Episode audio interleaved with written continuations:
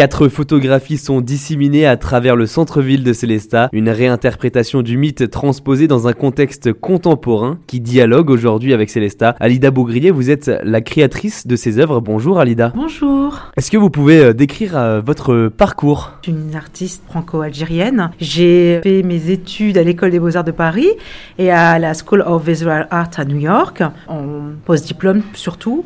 Et ensuite, euh, j'ai continué mon parcours en faisant des workshops et aujourd'hui, je suis aussi artiste et enseignante. Est-ce que vous pouvez nous décrire euh, vos œuvres affichées pour cette biennale d'art contemporain à Célestat? Quatre pièces euh, photographiques ont été choisies, notamment sur plus d'une dizaine de la série Pandore 2014, est issue d'un atelier artistique réalisé au Macval à Vitry-sur-Seine, où j'avais élaboré un, un, projet en collaboration avec différentes associations, structures scolaires, voire des jeunes de quartier surtout, qui ont, sont venus ensuite euh, s'initier un petit peu euh, à la photographie, mais surtout à, ma demande, c'est-à-dire une collaboration euh, qui suggère de travailler autour du mythe. Donc j'ai réalisé des décors factices dans l'enceinte du musée et ensuite nous avons travaillé avec les enfants qui représentent un petit peu des scènes des scènes assez particulières les unes euh, aux autres avec des diversités de couleurs dans un décor euh, donc qui est fortement inspiré de la peinture. Mon objectif était de réintégrer euh, les enfants issus de l'immigration dans la représentation de la peinture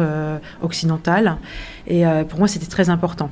Comment ces photographies sont-elles réalisées? C'est un décor que je fabrique et ensuite à l'issue de ça j'invite euh, des enfants euh, des banlieues, hein, de la cité. On exploite ensemble un champ du mythe, euh, le mythe de Pandore, donc des peurs, de la jalousie. Effectivement, quand on aperçoit tous ces visages un peu presque d'innocence, on, aperçoit à travers eux l'espoir. Où est-ce qu'on peut retrouver toutes vos œuvres? Alors dans différents musées, hein, parce que j'ai eu la chance que déjà Pandore a été intégré aux États-Unis, hein, dans les collections à Rhodes Museum. Donc ça, c'est vraiment euh, extraordinaire. Mais c'est surtout aussi, c'est la deuxième fois que les photos sont montrées en France. Ça a été montré à Amiens, une petite partie, et ici. Merci beaucoup, Alida. Bah de rien, merci à vous.